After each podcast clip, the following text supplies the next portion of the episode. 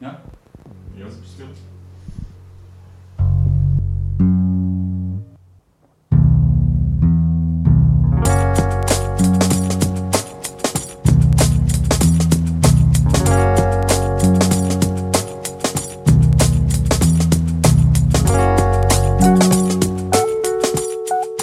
Вау! Редакторский подкаст на Радио Платоу.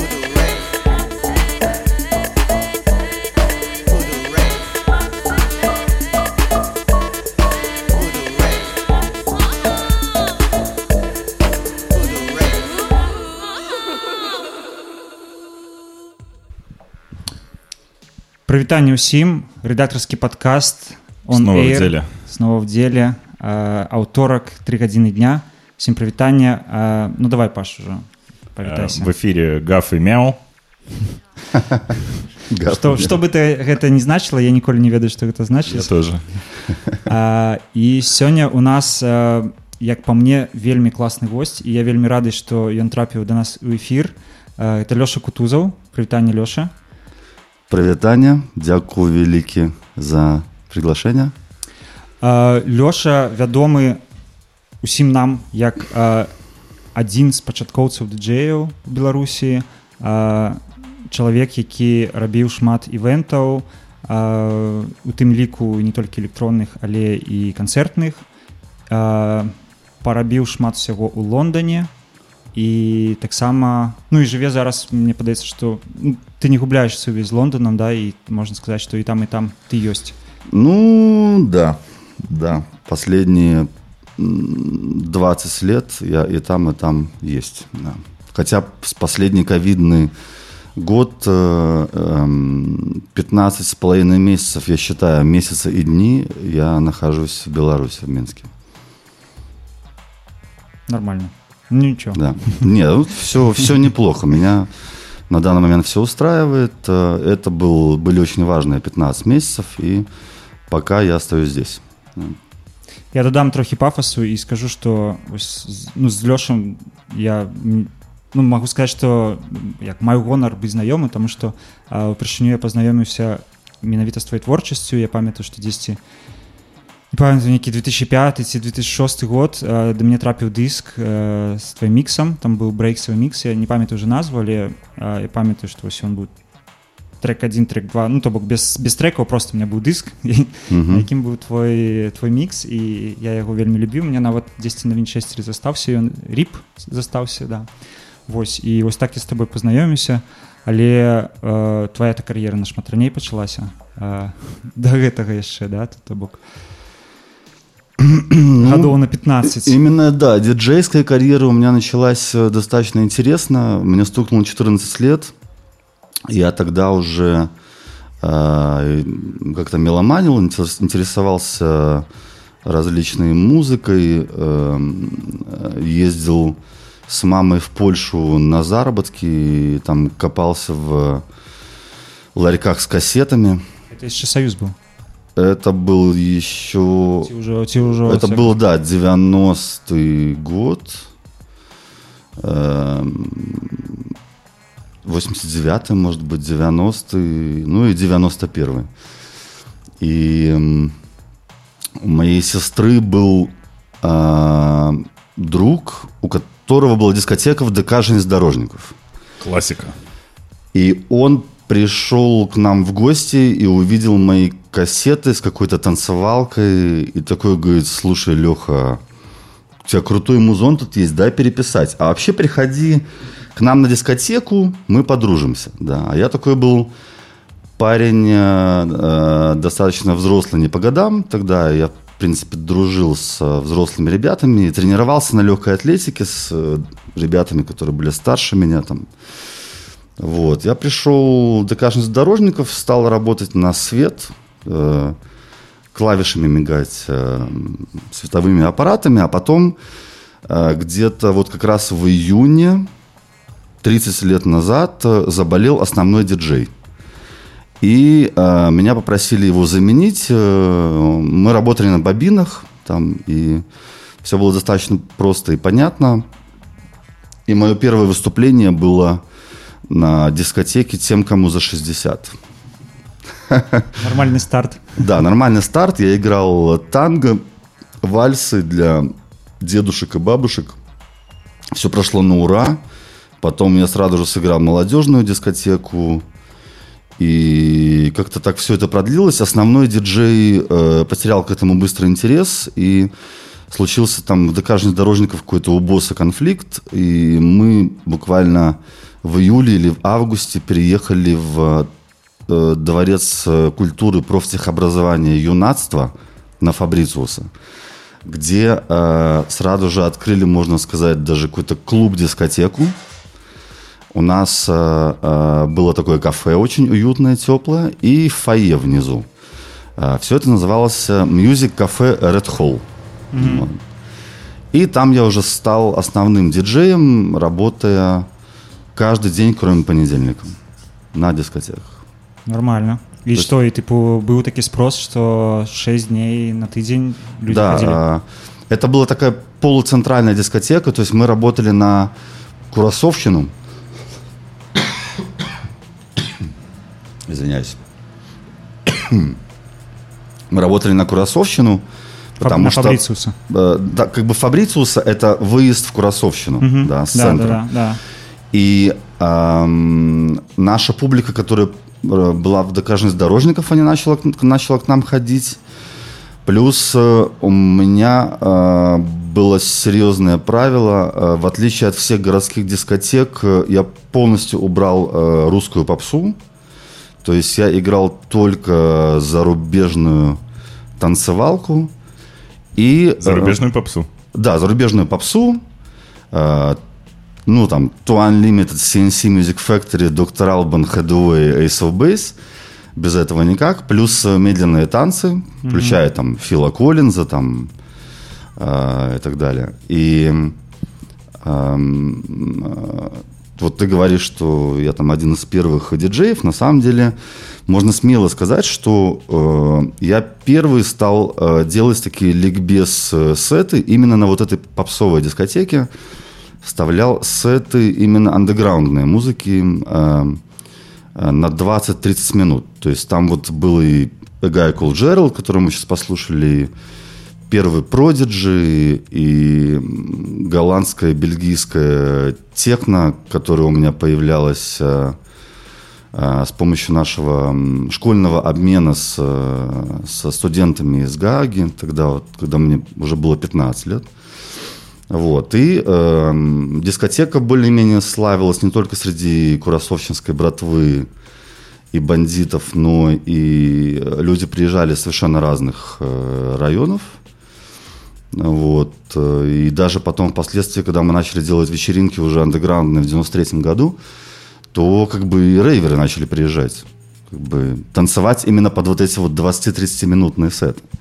Но потом э, достаточно долго это продолжалось, до осени 93 года. Притом отличные деньги зарабатывались. Э, Мы шли в магазин с моим партнером, закупали 20 ящиков пива, продавали его по двойной тройной цене. И, это параллельно диджеингу да ну, то есть э, я стоял за а пультом. ну, типа вы органи... ладили бар просто Да, мы просто делали бар, да.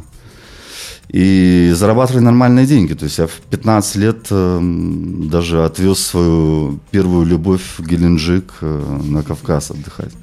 Вот, но была очень сильная драка. Э, Курасовщинские, эм, им примелькались мои друзья из Запада, с района Запад. И в какой-то момент, видимо, они им надоели, они их сильно избили в туалете. Я просто посередине дискотеки остановил музыку, пошел их выводить через черный вход и больше туда не вернулся и сказал себе, что с этого момента я работаю только на андеграундных мероприятиях, никакой, никаких попсовых дискотек. Вот.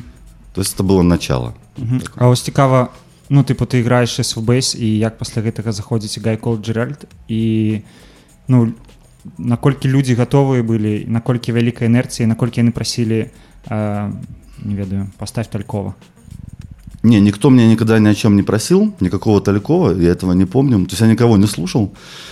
А, опять-таки, видишь, э, м, эта вся история длилась с э, июня 91-го, с июля там, да, до осень 93-го. То есть это больше двух лет я работал на той дискотеке. И там еще был прикольный момент, что это дворец профтех, профтехобразования. То есть у нас на балансе были училища и техникумы городские, да, и э, мы называли это заказные мероприятия. То есть э, нам нужно было в месяц отрабатывать дискотеки уже в большом фойе. Они там делали в актовом зале там какие-то свои там, награждения и так далее. И у нас были там всякие хабзы, там, да, для которых мы делали дискотеки, и их всегда было много. То есть, например, вот одна, одно училище было, к тебе приходит 600 девушек одних, потому что там учатся только девушки. да, и ты играешь, э, ну, а ты еще используешь микрофон, я как бы использовал микрофон еще там. Белый танец объявлял. Да, э, дорогие друзья, сейчас белый танец, э, девушки приглашают кавалеров, ну, а кавалеры тоже могут пригласить дам, вот, и ты включаешь там какой-нибудь One more night, one more night, как бы в принципе, все это шло так достаточно на ура, и ты э, пользуешься вот этой вот э, темой, что всем все нравится, и просто такой 20 минут Продиджи, там, знаешь, э, 91 год. Э, и Свена вот, Фата. Свен Ват там пошел, да, даже, даже, например, там Coil Snow EP, там, да, такой достаточно танцевальный был. Ну и вот следующий трек, который я вот сейчас нашел, я, наверное, с тех пор его не слышал, мы сейчас послушаем, называется «Джеймс Браун is Dead». Могу сразу же рассказать эту историю. Давай, давай. Ну и которую, в целом про, про коллекцию, яку будем слухать, так само пару Которую я вам не рассказывал, да, это как раз-таки голландцы привезли нам кучу музыки, там мы с одноклассниками переписывали. А, вышла, я так понял, фейковая новость, что Джеймс Браун умер, да. И голландские какие-то продюсеры сразу же смекнули и сделали песню такое как бы техно. 91-92 год это был Джеймс Браун is Dead. Да. Вот. Но оказалось, что все-таки Джеймс Браун жив, да, и там даже что-то его жена там как-то пыталась там что-то оспорить. То есть как с Гуфом получилось? Насчет Гуфа не знаю, я им не, не интересуюсь, да, но другой какой-то голландский дуэт сразу же в этом году сделал ответку Джеймс Браун Still Alive. Да. И у меня тоже был этот трек, и я тоже его ставил на этой дискотеке. Вот. Ну, как бы тогда голландская и бельгийская техно, ну, так интересно у меня начиналось. Вместе с теми же Prodigy, например. Вот. Ну, давайте послухаем. И, конечно, еще хочется поспрашивать. Давайте. Джеймс Браун is dead.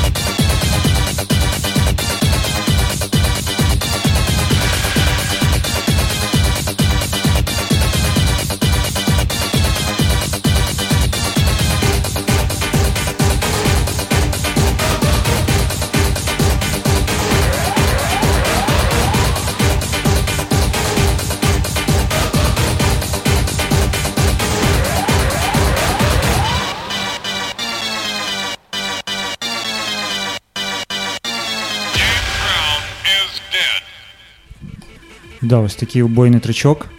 Э, хочу нагадаць что мы у лайф фармаце таму вы можете задаваць пытанні у чаціку лёшы. Мы іх агучым і абмяркуем. Э, другое я хотел сказаць что наш эфир вось якраз таки прысвечаны 30годдзю э, таму як ты стартаваў да. І э, лёша зараз э, святкуе на всю катушку Ну, не на К этой всю, подее. не, не, это так просто я как-то для себя м, отметил, какая-то такая дата юбилейная, и где-то даже страшноватая цифра. Ну, рано начал, видишь, рано начал, да, 14 лет. спадзяюся что кожны з нас дойдзе до такой лічбы як і ты Я калісьці, надеюсь, да. А, я хацеў вярнуцца ў той час яшчэ і все ж таки вось мне цікава як так магчыма вось гледзячы з там з сённяшняга а, пункту гледжання каб 6 дзён на тыдзень збіраліся людзі тусаваліся И резидентский диджейнг, если да. так можно это ты ж самыя людзі ці гэта розныя людзі Эм, чаму яны тусаваліся так шмат Это м, м, пф, была просто текучка, чисто бизнес. То есть э, мы- мой партнер, м, грубо говоря, мне было 15 лет, моему партнеру 28. Эм, У меня был такой распорядок дня. Я шел в школу, пот- А потом... уже хорошее начало, да. Э, Ну, про школу, кстати, чуть позже расскажу. Шел в школу, потом после школы я шел на тренировку на стадион «Динамо», занимался легкой атлетикой. Или на манеж «Динамо». Потом я шел на работу, мы закупали вот это вот пиво, эм, открывали наш Дегустировали? бар или фойе, или делали дискотеку, потому что бывали часто дискотеки вот именно для техникумов и училищ э, в будние дни даже. Вот. Э, это ж он- вялікі прадакшн ну тыпу ка- кожны дзень тыпу запросіць Да, например, в фойе нужно спустить все колонки. То есть у нас была саунд-система. Нужно было спустить все колонки туда, поставить пульт, э, бобинники, Скоммутировать все. скоммутировать. То есть а начинал я на бобинах. и потом у меня уже были бо- бобинники и кассетные магнитофоны. Вот. Потом все это нужно было унести. Когда в фойе была дискотека, то это было, получается, у нас два помещения. Наверху бар, спокойный, с спокойной музыкой, а внизу... И даже проходили изредка э, такие редкие концерты, например, э, там я познакомился с э, Леонидом Нарушевичем, где был один или два концерта у нас группа «Князь Мышкин». Вот. Эм, И это был ну, чистый бизнес, зарабатывание денег. Э, Тогда в 90-е лихие как-то никаких ни кассовых аппаратов, ни налогов. Э, У нас была постоянная публика. И ты просто продаешь ему алкоголь. Да, и просто играешь музыку. И даже э, ну, в будние дни все проходило просто в баре. И если там, скажем, находится 20-30 человек э, во вторник, в среду, ты просто для них э, работаешь. А потом э, свою девушку везешь на такси. Она тоже помогала в баре.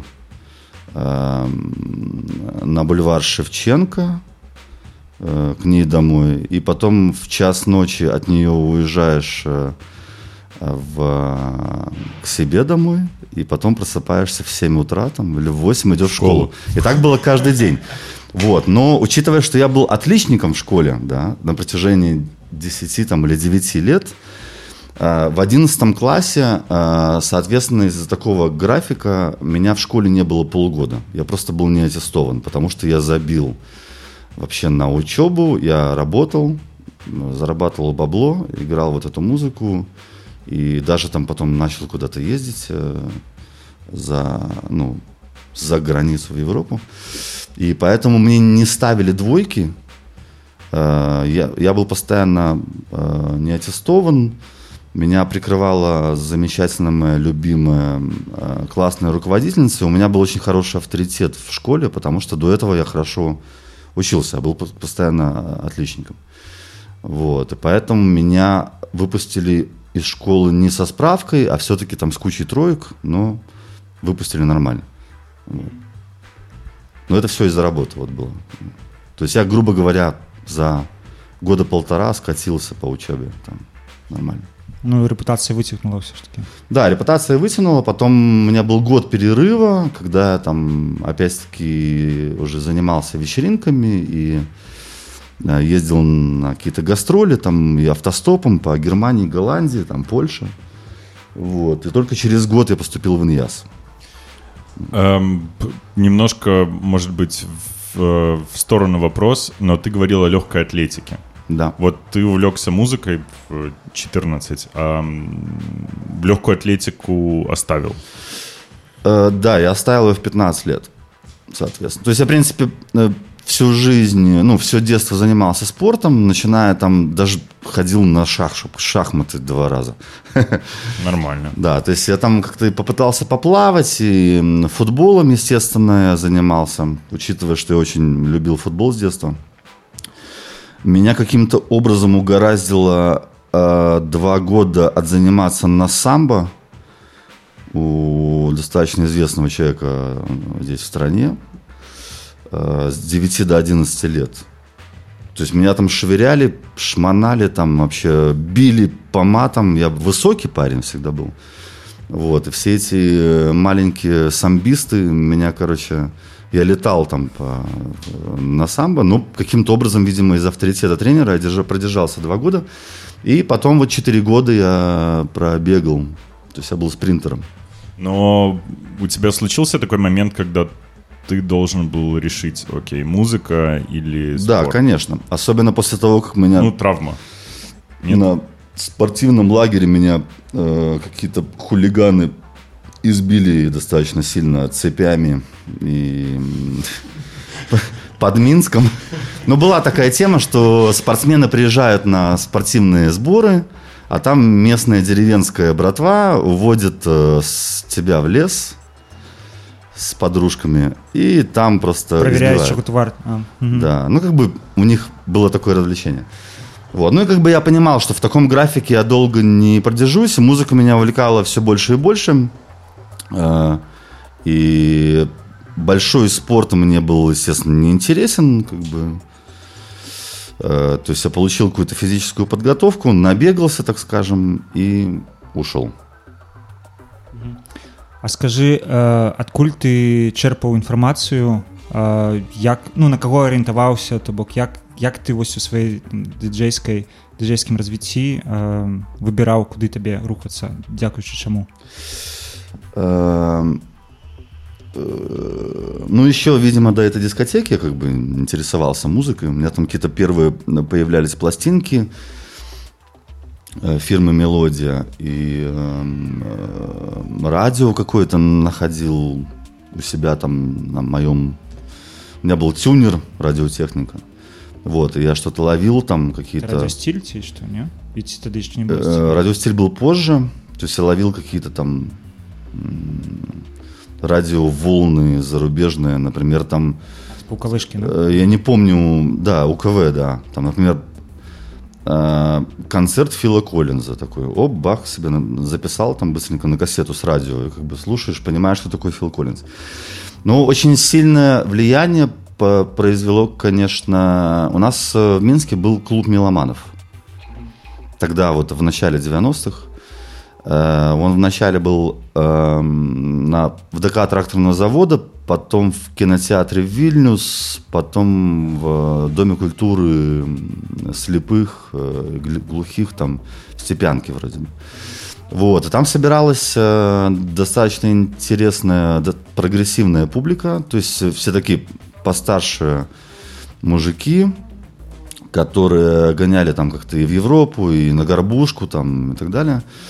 Вот, и э, там происходил каждое воскресенье такой музыкальный обмен э, пластинками и компакт-дисками. Вот, и э, там мы черпали всю информацию, все друг друга знали. То есть кто-то приезжает, например, с пачкой компакт-дисков, и эта пачка компакт-дисков ходит по рукам, там, скажем, 8 человек в течение двух недель срочно переписывают эту музыку себе на кассет. Вот. Ну и там э, Сергей Филимонов, э, видимо-невидимо, по телеку что показывали, там Артемий Троицкий, программа А, э, которую вот он делал фестиваль Бритроника, то есть какой-то по телевизору тоже был канал, там какие-то клипы показывали по телевизору. А в Extreme приезжал? Э, на Притронику, да. Или, например, там у моего одноклассника с параллельного класса э, была первая тарелка, да. Да, мы знаем про эти технологии перехвата. Да, и, соответственно, мы к нему, у него сидели и смотрели э, все эти клипы на MTV, когда MTV был еще не таким попсовым.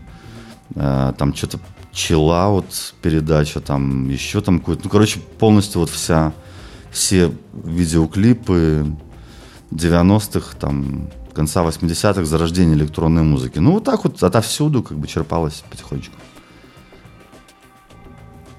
А, а які Менск музыкальна тады быў Ну вось ты кажаш што быў ось, Ну, ДК много было. там, то бок это былі ДК фае вось дзе музыка была Это были ДК, дискотеки.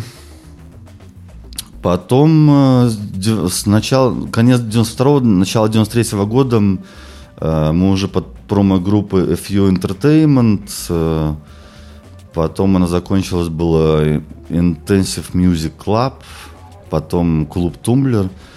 Э, Мы делали уже э, вечеринки в разовых помещениях.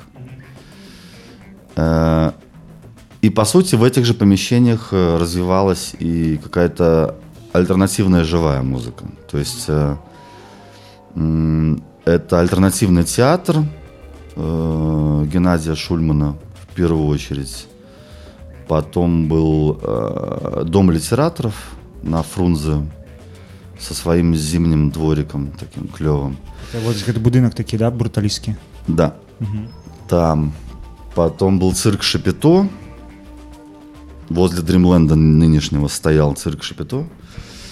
Э, Потом открылся клуб «Аквариум». Там тоже проходили мероприятия. за камароўкай За Комаровкой, да. То есть э, его открыл какой-то там бывший полковник, и мы с э, Володей Кустовым, с Митей, с Паленом там делали клевые вечеринки, но там проходили как бы и какие-то аль- альтернативные фестивали, и гитарные концерты, как бы. То есть, ну, Минск был, конечно, интересен в 90-х годах, потому что все это как-то было такое зарождалось, и публика была, и и диджеи первые стали появляться, и первая электронная музыка, и первая там инди-гитарная музыка. Наверняка что-то происходило и в 70-х, и 80-х. Э, Например, там в кафе Сузори, куда ходила моя старшая сестра. Да. Но который там дзе Европа зараз да ці ці не кафе Сузори э, напротив НЛО. Ну Вот. Но эм, я не, не так хорошо знаю про всю эту... Несмотря на то, что мои родители были эм, музык- музыкантами и из творческой тусовки, друзьями группы «Песняры», э, ну, как-то у меня так последовательно было. То есть я ходил в «Ромашку» на концерт группы «Мроя», когда мне было... Меня сестра водила там, когда мне было лет 10 или 11, да. Но лично у меня все это пошло вот все-таки уже после 14 лет.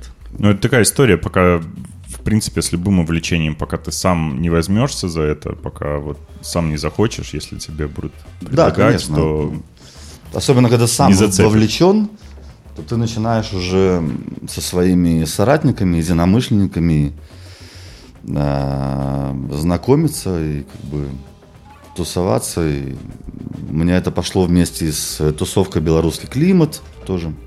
Драм Экстази, Вали Гришко, там, HDD Name и так далее. То есть, в принципе, первую электронную музыку мы как бы вот всю начали вместе с диджеем-музыкантами, да.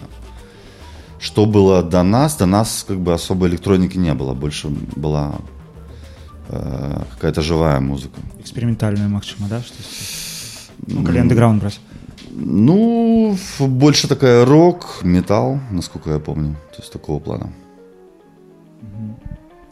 я предлагаю послушать э, следующую композицию, которую для нас Леша подготовил. давайте гэта Джош Винг Higher State of Consciousness Ну да, там э, почему я, наверное, по-быстрому выбрал этот трек, просто когда мы уже начали э, делать вечеринки на полную, очень много было асида такого, эйсида.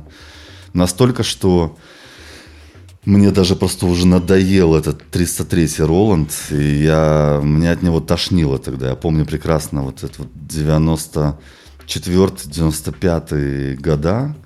Противовес нынешнему звучанию, кстати. Сейчас я вот э, Acid Techno вполне люблю и уважаю. Acid Techno, старый какой-то Acid House, но тогда как бы Acid было очень много, и вот ближе к 96-му, уже 97-му году меня, наверное, спасли ломаные ритмы от него. Ну, можно послушать Джоша Уинка, он как раз-таки такой и ломаный, и эйсидный. как Ну, бы. При гэтым такі эйсід, які выверне как, как заўгодна ў гэтым треке. Да, то есть сам, самый настоящий такой. Давайте, поехали. Let's go.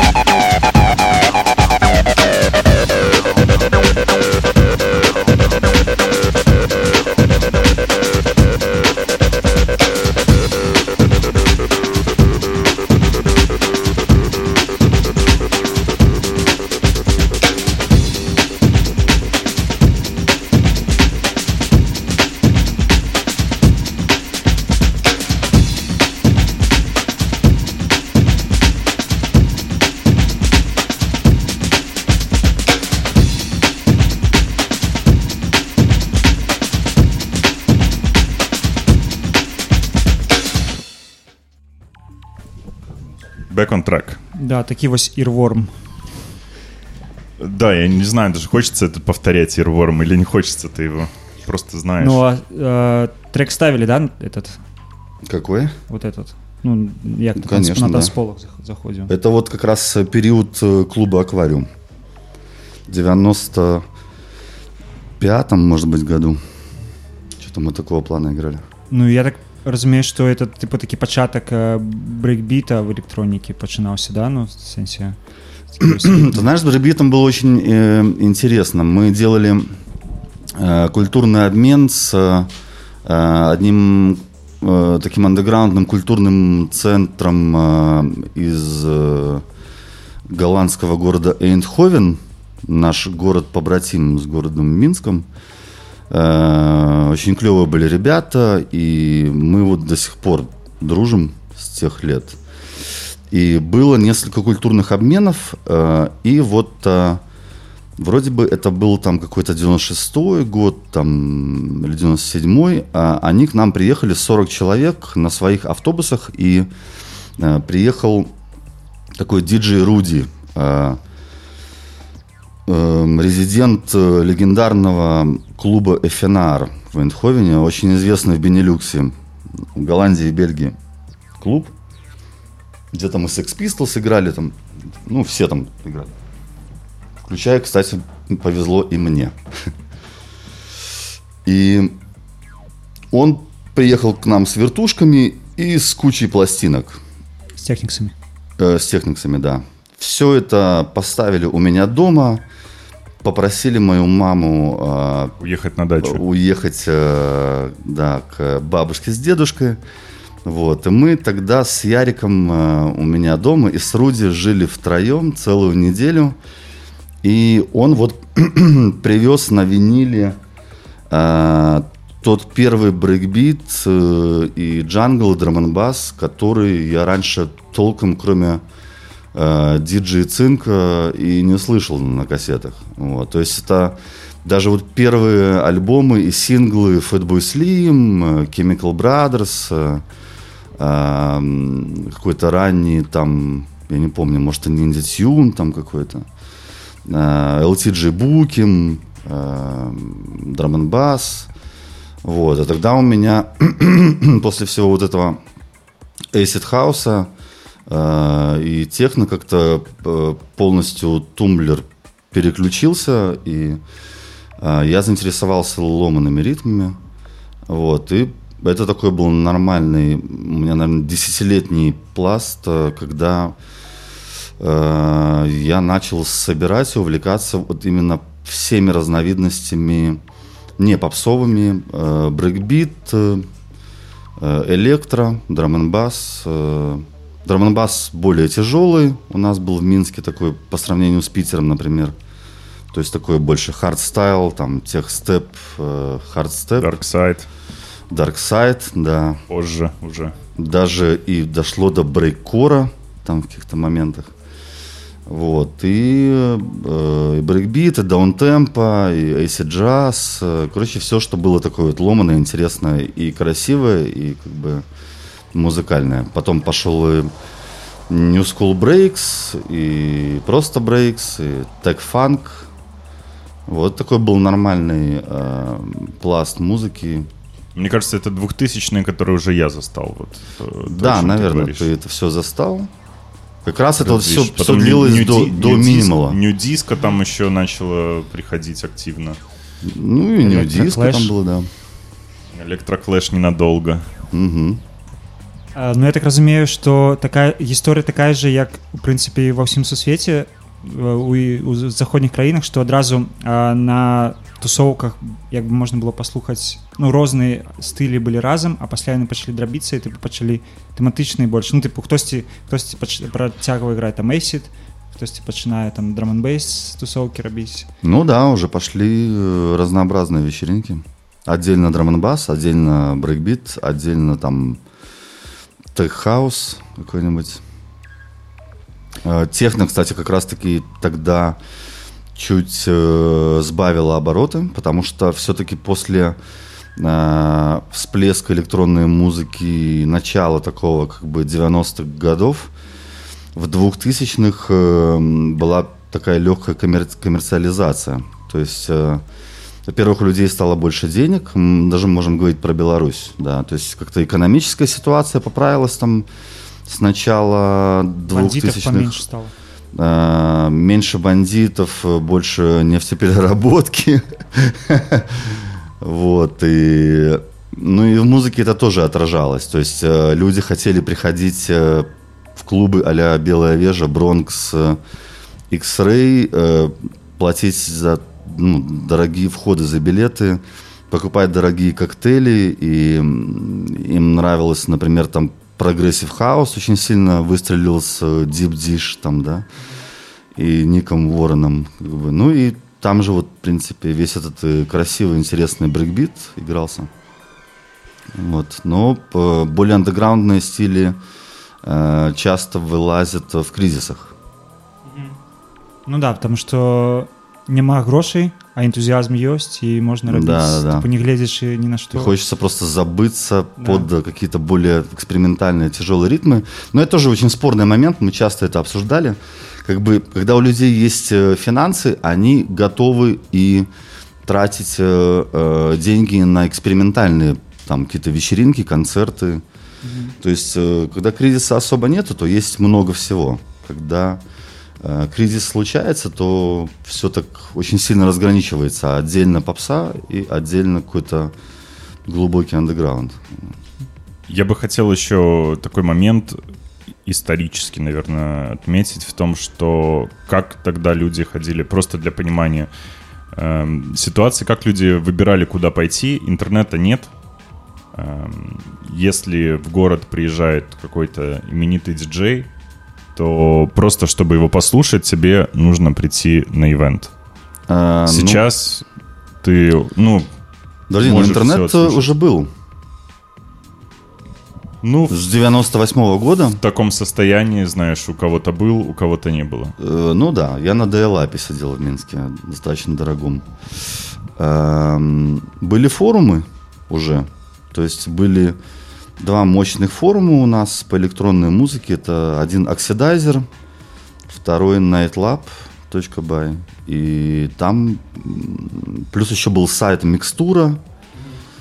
Electrokids появился уже, да? Да, Electrokids появлялись, Мибай э, тоже был. И, в принципе, там уже шла вся информация, плюс э, э, если ты говоришь про 90-е, в доинтернетные времена, то в начале э, с 93 -го года все это было по телефону. Ну и афиши. А потом начали появляться афиши и раздаваться флеера на улице. Расклейки да. афиш просто спам по Да, да. Городу. То есть если ты видишь людей, которые ходят э, в прикольном секонд-хенде, то ты им даешь флеера, и они рассказывают все это своим друзьям, приходят на вечеринку. Это сейчас все как бы Э, прикольно одеты, все такие модные, симпатичные. Э, даже могут сходить э, на концерт Солодухи, да, то есть как бы... А тогда было вот, вот по одежке можно было понимать, что типа своя молодежь или какие-нибудь э, бандики. То есть фейс-контроль проходил на уровне промо. На уровне одежды, да. Тогда на уровне вот того, что люди могли покупать где-нибудь в какой-нибудь Польше, там, в Москве и в секондах, в секондах наших.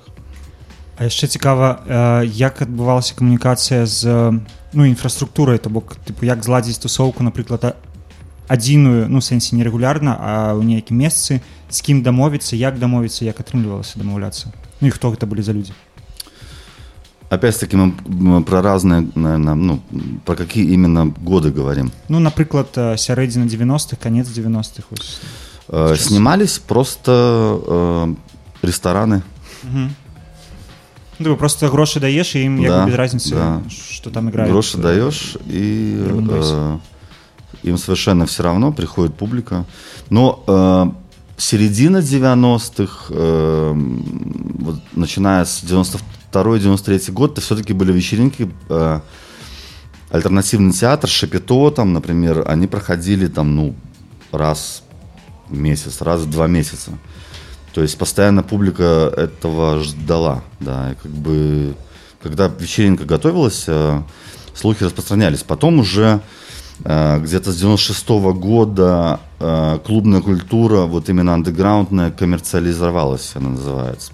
Первый был клуб «Салют», в Серебрянке, в кинотеатре «Салют», «Салют», который поставил это уже на коммерческую такую стезю. Четыре дня в неделю, четверг, пятница, суббота, воскресенье, ездили автобусы из центра, и это работало регулярно на протяжении 4-5 месяцев. Потом они обанкротились и закрылись. Ура! Да, потом появился клуб «Пилот», например, эм, в Институте физкультуры Веснянки, который тоже работал уже как постоянный клуб. Э, клуб «Реактор» потом открылся, то есть э, уже были такие клубы, которые работали регулярно, поэтому...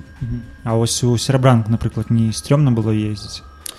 Нет, тогда для города это было такое, как бы вообще вау. То есть э, клуб «Салют» был очень э, легендарным местом. Два танцпола, опять-таки все эти лазеры, там, техно и так далее. И туда в самое пиковое время по пятницам и субботам приезжало по 600 человек. И те же бандиты э, с тусовщиками э, очень неплохо уживались. Как бы.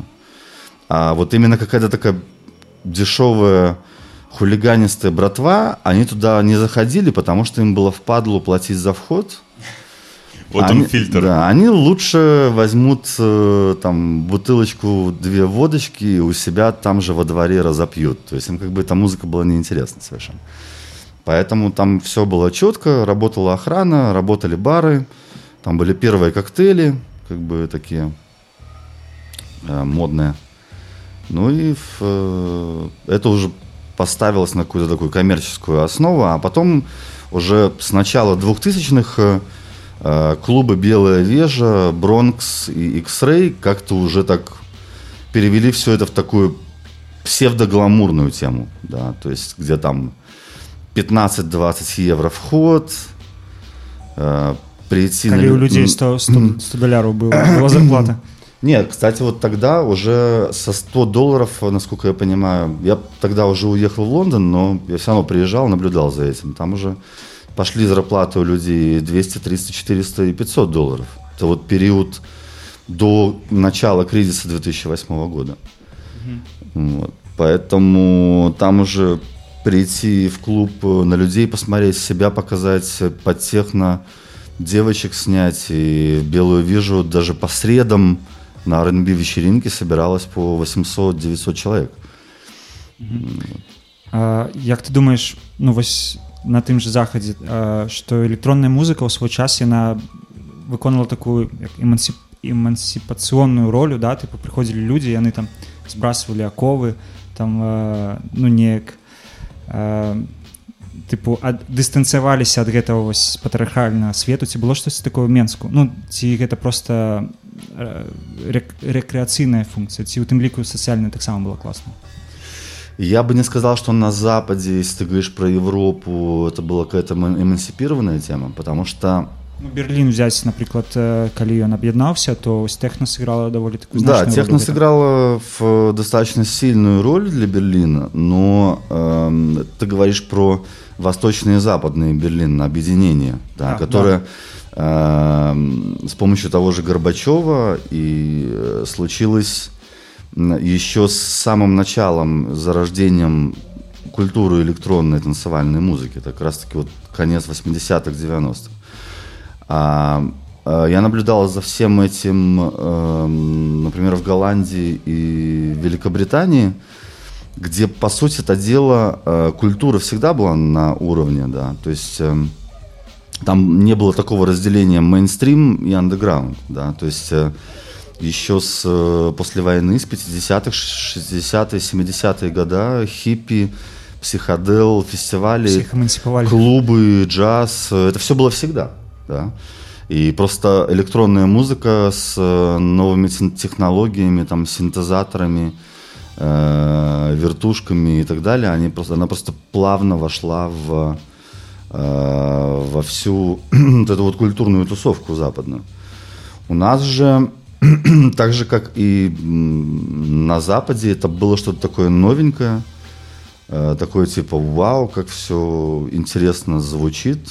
Я помню, был какой-то ореол такой эм, закрытости, что ли. Хотя мы совершенно не закрывались от мейнстримовой публики. мы вешали афиши на столбах по городу, расклеивали. Э, тусовались там у Макдональдса, когда он открылся, а до этого у кинотеатра Москва, где появились первые зонтики Кока-Кола. Вот, и по сути дела мы э, пускали всех э, людей, кто был заинтересован э, в интересной музыке. И как-то меня собралась дома автопати, и один э, парень, уже тогда был айтишником и таким рейвером, он говорит, слушай, ну вот у вас такая закрытая тусовка, вы золотая молодежь, и вот по городу ходят слухи, что э, в ваш круг очень сложно попасть. Э, как бы, я такой, как бы, чувак, вообще не понимаю, о чем ты говоришь. Круга никто никакого не создавал, да, просто мы играем то, что мы хотим, потому что кроме нас больше никто не играет. Просто может, что э, были прыняты такія каштоўнасці якія былі цалкам іншымі для тых хто не ў тэме і ім падавалася что ну что гэта некі э, свядомы крок что вы ты робіце это спецыяльна ты дыстанцыю дыстанцуецеся ад іншых звонку просто э, мы не могли ходить в макс шоу А я, я один раз был. А чтобы... Я тоже был пару раз, да. А чтобы не ходить в Макс-шоу, нужно было делать какую-то альтернативу. А потом еще были э, культовые места в 90-х. Это вот э, клуб «Резервация», который Денис Лондон делал, А-клуб, где была, тусовалась, перемешивалась альтернативная молодежь. То есть э, люди, которые любили там инди-рок, э, нойз концерты ходили на техно, драм бас и наоборот, драм басеры ходили на панк-рок концерты.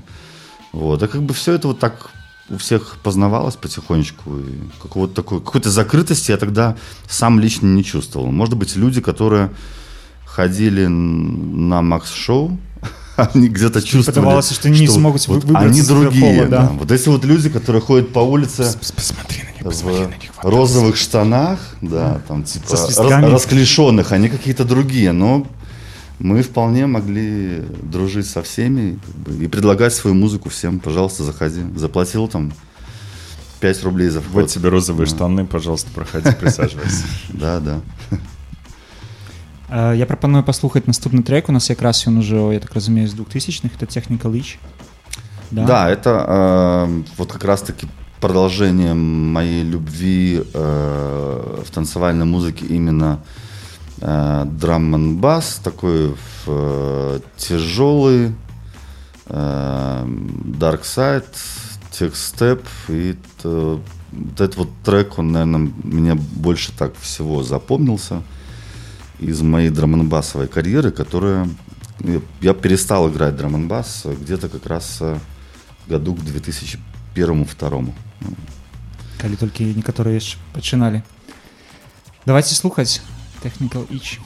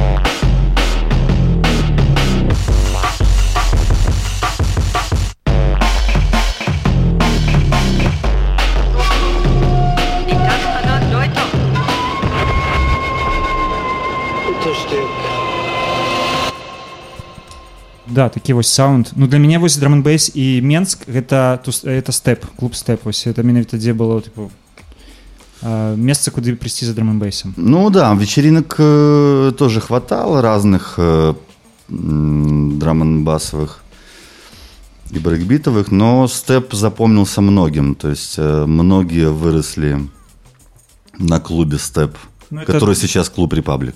да да да і тыя хто зараз і працягвае рабіць таксама справу ну ось, як скажем пакаленне хваля двухтысячных диджеяў выйшла адтуль але хце пра другое я хацеў спытаць э, чаму ты паехаў у Лондон Эм, И коли? Это было само собой разумеющимся. Это я переехал как раз-таки э, 20 лет назад. Э, Во-первых, я учился... десятилетиями работает, э, извините. Да, ну это было окончательно в августе. То есть э, это все было сложно с отменами. э, с, э, Мне не давали визы, там, т.д. и т.п. Э, Во-первых, я учился в специализированной английской школе. э, В 65-й школе имени Окрестина на Окрестина? улице Куйбышева, да. У нас во дворе школы стоит памятник Окрестину. Это памятник и самолет Окрестина, который в 70-х А я годах, ведаю эту школу э, в 70-х или 60 60-х э, достали его самолет из болота. Вот. э, То есть я учился в этой школе с нулевого класса, и, э, плюс я рос на английской музыке. Наверное, английская музыка доминировала у меня в жизни. Э, Не только танцевальная, а все тот же брит-поп, например, и э, всякая инди, гитарная и поп-музыка. Вот. И э, потом у меня был период, когда я поступил в ИНЯС. Э, и само собой разумеющимся было, что меня тянуло в Великобританию. У меня был хороший английский язык. И э, мне хотелось э, просто мигрировать из Беларуси и поменять что-то в жизни. А так случилось еще, что э, каким-то совершенно отдельным макаром моя мама вышла замуж за англичанина. Встретившись с ним в Лондоне, она ездила туда пару раз к друзьям. Вот. То есть она у меня такая была красивая Мерлин Монро, блондинка, вышедшая замуж в 50 лет. И они прожили счастливую жизнь э, 19 лет вместе. Вот. И, э, э, но я ехал даже скорее не к ней, а скорее я ехал э, просто как бы пожить в Лондоне. И все это можно было сделать через школу английского языка, подтянуть язык. Я там начал работать, э, э, снимать э, комнату в доме с друзьями, там все такое. Потом делать вечеринки. Э, Ну и как-то вот э, вся эта история продлилась до сих пор. Родителей уже нет. И э, э, это мой второй дом, скажем так. як цябе ён сустрэў і як ты э, да яго аднёсся калі ўбачыў ну то бок это адпавядала тваім чаканням і ўяўленням как Лондон is the capital of Great Britain. Вот, Ну, вот как этот бы э, канон. один философ сказал, э, если ты познаешь, как жить в Лондоне, ты познаешь жизнь. И это действительно так и есть. То есть тебе нужен примерно год, чтобы себя почувствовать там более-менее нормально. Если ты две недели не поработаешь, что ты просто не сможешь платить по счетам, аренду, сдохнешь с голоду и так далее. То есть, будучи уже э, успешным диджеем э, в Беларуси и даже поездив с гастролями там по Европе, я э, всегда говорил, что я засунул гордость в задницу и начал... Моя первая работа была это мыть посуду в кафе, драить холодильники, сковородки и так далее. А потом я нашел через три месяца хорошую работу в Мариот отеле, банкетным ассистентом и винным официантом. Там была э, клевая э, команда, у нас человек 15, вот, и я как-то так со своими дру- двумя друзьями в- встал в топ-3 лучших э, работников в отеле. А по- повесили на стену фотографию? Не-не-не, не повесили. Но мы клево там работали, неплохо зарабатывали. Это я говорю про 2002, 2003, 2004 года. Вот. И э, была возможность и делать вечеринки, и покупать пластинки, и приезжать на гастроли там э, Прибалтику, в Беларусь, Украину. Вот такой был период. И Лондон, в принципе, в итоге встретил офигенно, только нужно было работать много. А сейчас ты чувствуешь, что, ну, как бы родной город Лондон или нет? Да, конечно, чувствую. Сейчас меня там уже не было 16 месяцев. Я где-то скучаю. С одной стороны. С другой стороны, я бы хотел сейчас пожить вообще в совершенно другой стране. То есть я Лондон знаю от и до, несмотря на, на то, что это город, который постоянно мутирует, развивается, меняется видоизменяется, да, это, в принципе, где-то по многим параметрам такая столица мира, ну, Европы так точно. Вот, и у меня там еще был э, бизнесок такой туристическо-консьержный для русскоязычных э, э, VIP-клиентов. Поэтому я, в принципе, очень хорошо знаю город Лондон. Э, практически, наверное, очень много баров, ресторанов, заведений, туристических мест, э, троп э, и т.д. и т.п. И я вот сейчас чувствую, что как бы хочется э, все-таки э, не жить э, в Лондоне, а уехать оттуда. Тем более мне не нравится, как э, себя ведет э, местное правительство, Брексит, вся вот эта вот э, тема. Э, Лучше туда приезжать периодически. Это очень красивая страна. Знаешь, также о Берлине говорят. Не насчет э, красивой страны, а насчет э, лучше приезжать, чем жить постоянно. Берлин уже тоже говорят не тот. На самом деле Бер- Барселона не та. Ну, то есть Да, любые да. агломерации, которые мы знаем. Берлин я очень люблю вот именно тот панковский, где было много сквотов, э, анархистов. Тот, который я зацепил и в котором играл в конце 90-х. И сейчас тех сквотов нету, и тех панков нету, и тех клубов нету. Есть заблудшие души. И да, есть какие-то так, есть э, технотуристы, я их называю. да. Э, Слушай, а сейчас вот э, представим молодой Беларусь, 20 лет, и думает, окей, я хочу уехать, пока у меня есть возможность иммиграции, нап- например, появилась, и уехать и попробовать вот жизнь в Лондоне. Мгм. Ну, такую. Я уехал в 24, по-моему, в 23. Да, я посчитал, 24. Э, Посоветовал бы Лондон для такого Да. Это очень сильная школа. э, leap of face of leap, leap of faith. Это очень сильная школа жизни, э, но лучше эмигрировать чем раньше, тем лучше. Потому что чем позже, тем, ну, тем сложнее. И больше предрассудков. Э, ну, как бы у тебя больше тараканов, как бы появляется каких-то больше привычек, привязанностей. И где-то, может быть, э, сложнее найти себя, образно говоря, ну, в таких сложных городах. Э, Лондон очень сложный город. Это все-таки крупный мегаполис. Так же, в принципе, как и Москва, достаточно сложный крупный мегаполис. Или Париж, там, например, хотя он не такой большой. Э, Но если ты уже эмигрируешь туда как бы за 30, то тебе сложнее, чем если бы ты эмигрировал, скажем, в 21 или в 19. Ну да, как бы в 19 мыть посуду, ты понимаешь, куда Да, ты да. пришел, а в 30 думаешь, ё-моё, я ж программистом был, почему я посуду мою? В том-то и дело. Потому да. что языка-то не знаю, вот все. есть я как бы... И, и то у меня не получилось э, ни английского паспорта, там, никакого статуса. То есть э, у меня по-прежнему мой любимый белорусский паспорт. Против Брексита ты проголосовать не смог. Да, не смог проголосовать э, против Брексита, но эм, это такой предельный у меня был возраст, наверное, 24 года. Если даже там я в 27 переезжал, мне было бы уже сложнее, мне кажется.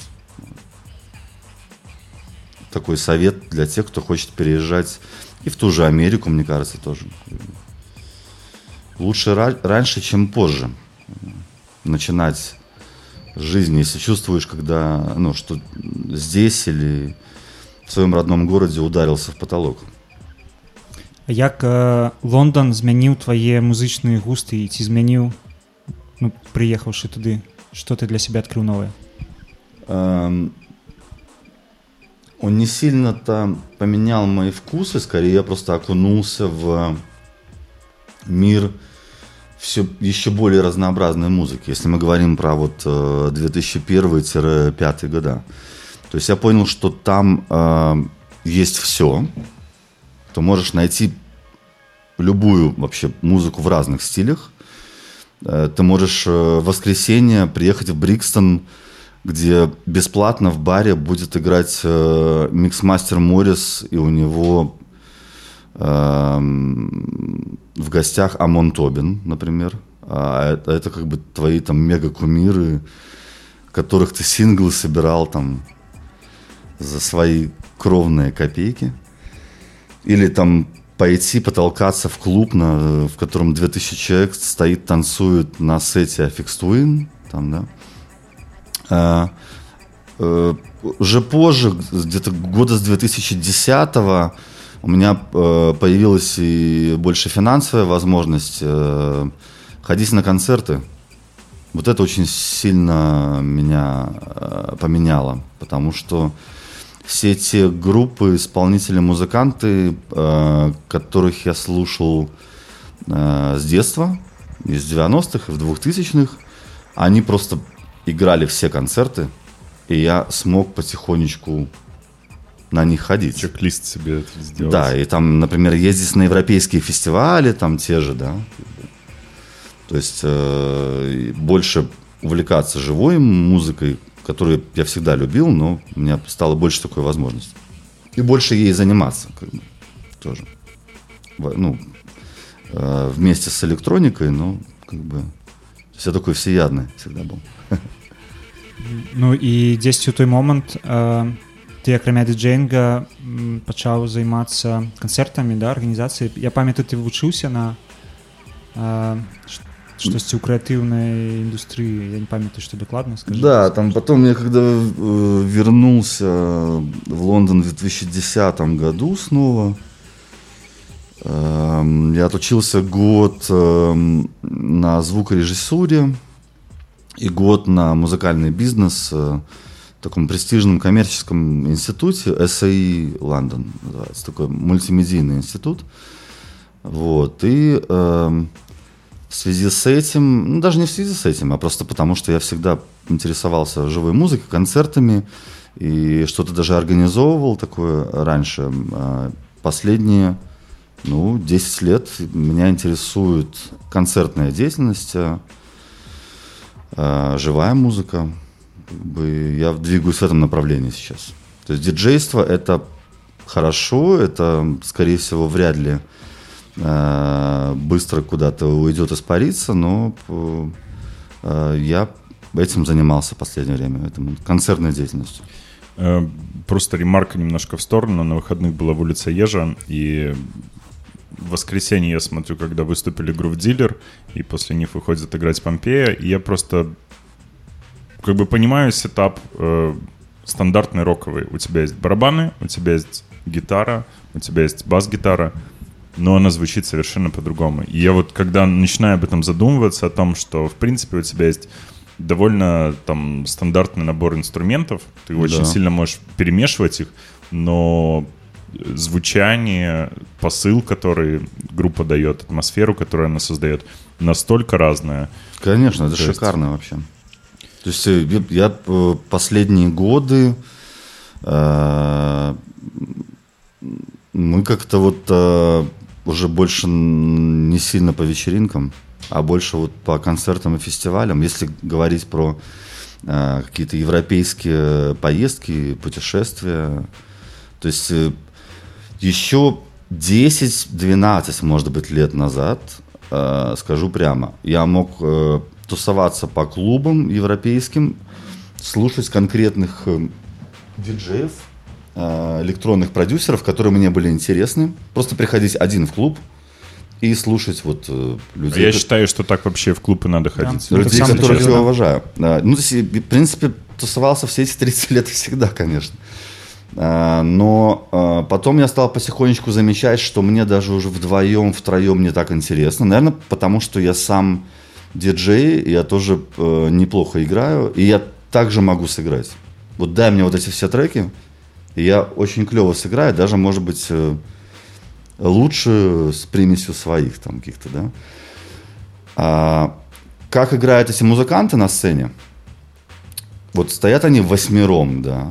Это вообще что-то э, нереальное. джаз-коллектив там какой-нибудь крутой, там, да, авангардный, там, экспериментальный джаз, или там э, какая-нибудь офигенная инди-рок группа, да. Я так не могу сыграть. Я тогда начал понимать, э, уже даже в клубах в Берлине, в, там, в Париже, в Лондоне, что на вечеринке, если я не играю, мне интересно ходить э, с компанией друзей. Ну, то чтобы была какая-то социальная такая, какой-то элемент общения. А э, на концерт я пойду один. Я получу... Послухаць менавіта Да, То есть я... тебя переключилось на Да, у меня переключилось на живую музыку. Может быть, это взросление какое-то такое и музыкальное. А, Вот. И я в последнее вот время очень много уделял э, фестивалям, ездил на музыкальные конференции, соответственно, и даже там где-то был спикером. То есть я сейчас такой, как бы, как Европе- Европейская комиссия меня назвала вместе с Димой Бескаравайным музыкальный эксперт. То есть э, мне больше интересно, прямо скажу, живая музыка. Но в электронной я тоже по-прежнему так разбираюсь. Я прапаноўваю э, паслухаць наступны трек які будзе з э, з трек-ліста электроннай музыкі тваёй Да, да, сегодня я, я подготовил полностью для вас танцевальные треки за все эти 30 лет, которые я играл на пластинках, э, там, на вечеринках, то есть э, не уходя никуда в какие-то Мгм. экспериментальные, критичные дела. і зараз у нас деклайн это брейкс Фрекнести, Decline, да, э, брейксовый трек. давайте поехали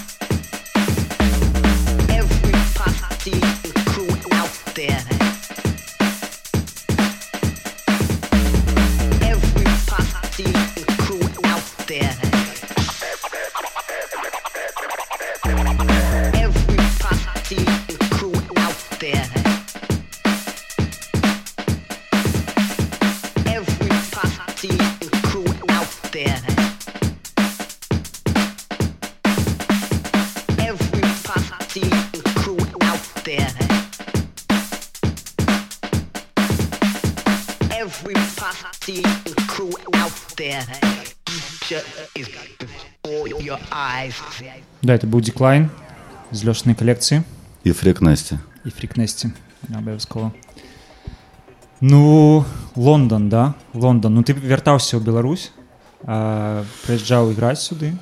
Да, я всегда держал э, связь э, с Беларусью, и м, там был интересный момент, что я занялся букингом, будучи э, в Лондоне, и букингом занимался именно с 2002 года, то есть как-то так тоже получилось, что влился в э, нужное время и э, в нужную сферу, так скажем, потому что эм, будучи разговорчивым э, и с нормальным английским языком, я умел договариваться с агентами, с менеджерами артистов и начал возить очень много диджеев, музыкантов не только по Беларуси, но Москва, Питер, м, Украина и Прибалтика вся. Литва, Латвия, Эстония.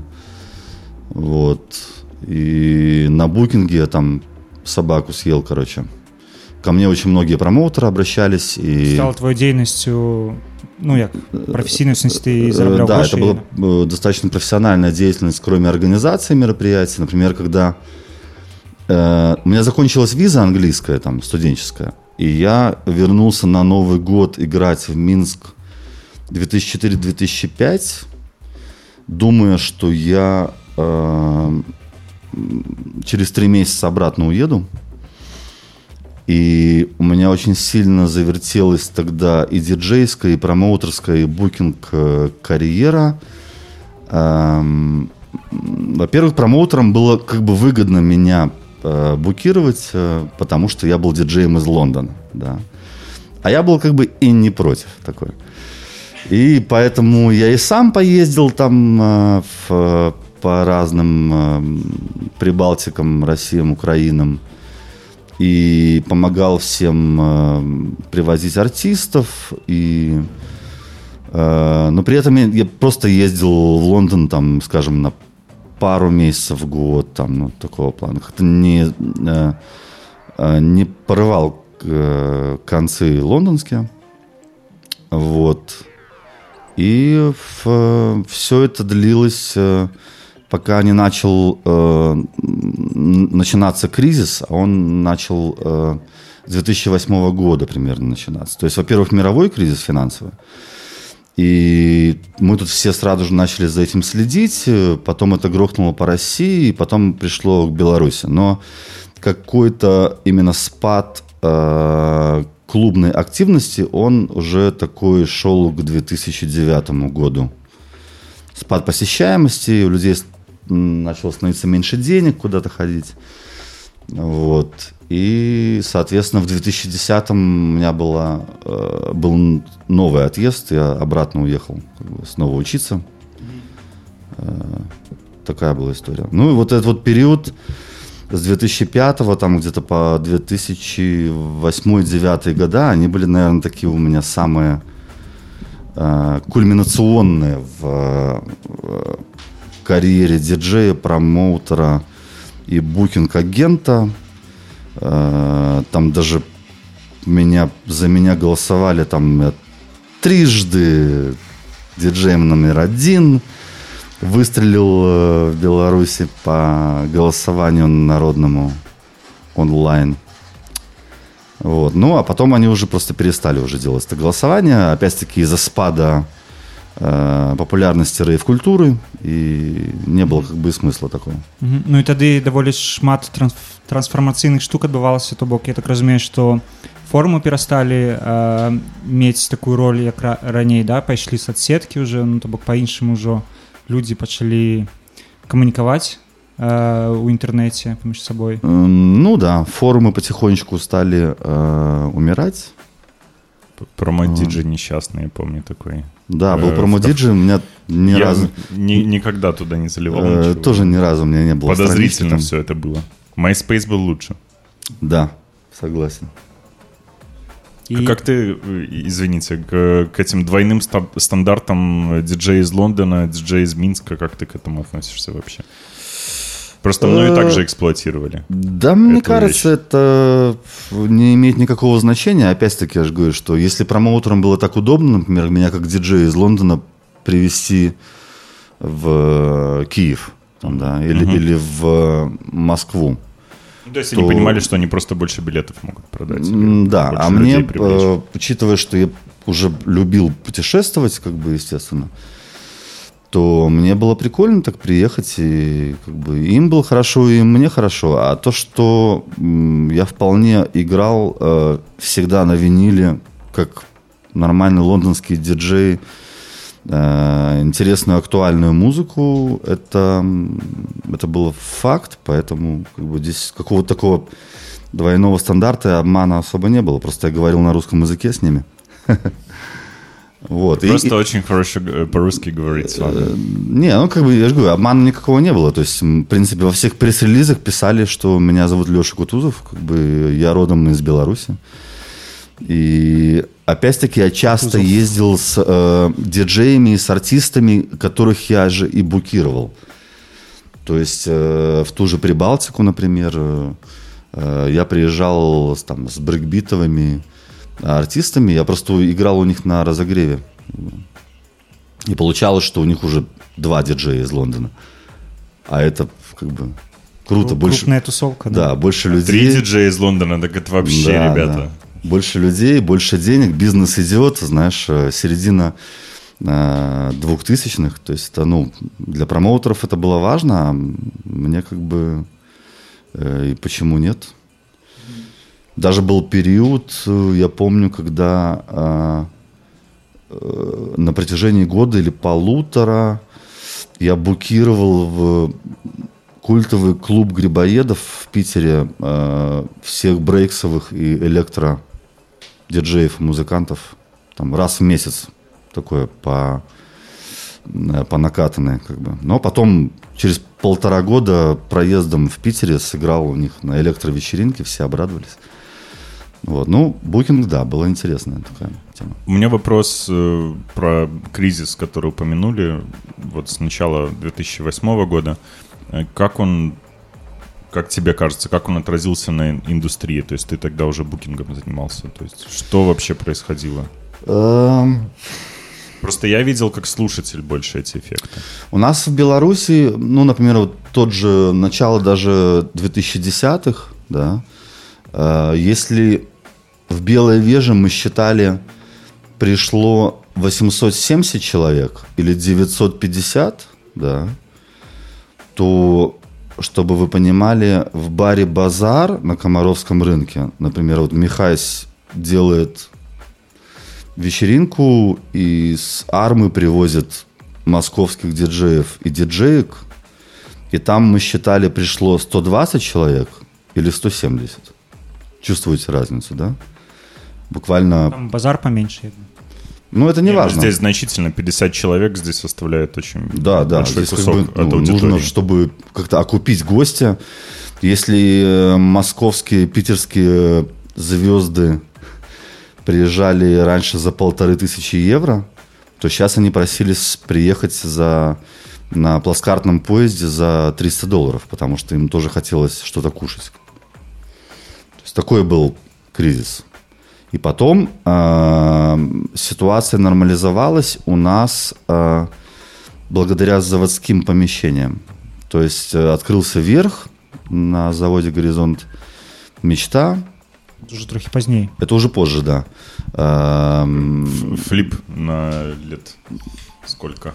Ну, Семь. две- 2015, да. Но я имею в виду, что э, этот кризис, он э, посещаемости под- подошел к концу, что вот эта вот вся молодежь, которая никогда в жизни не видела там завода Вавилова, например, который раньше у нас был, да, никогда не видела заводских рейвов, АК-16 вот э, стал появляться, потом впоследствии Хайт, опять у нас посещаемость нормализовалась, опять э, уже начали ходить там по даже 1500-1700 человек, с более дешевым входом, естественно, вот, но был такой провисон где-то 2009 ну, тире до верха.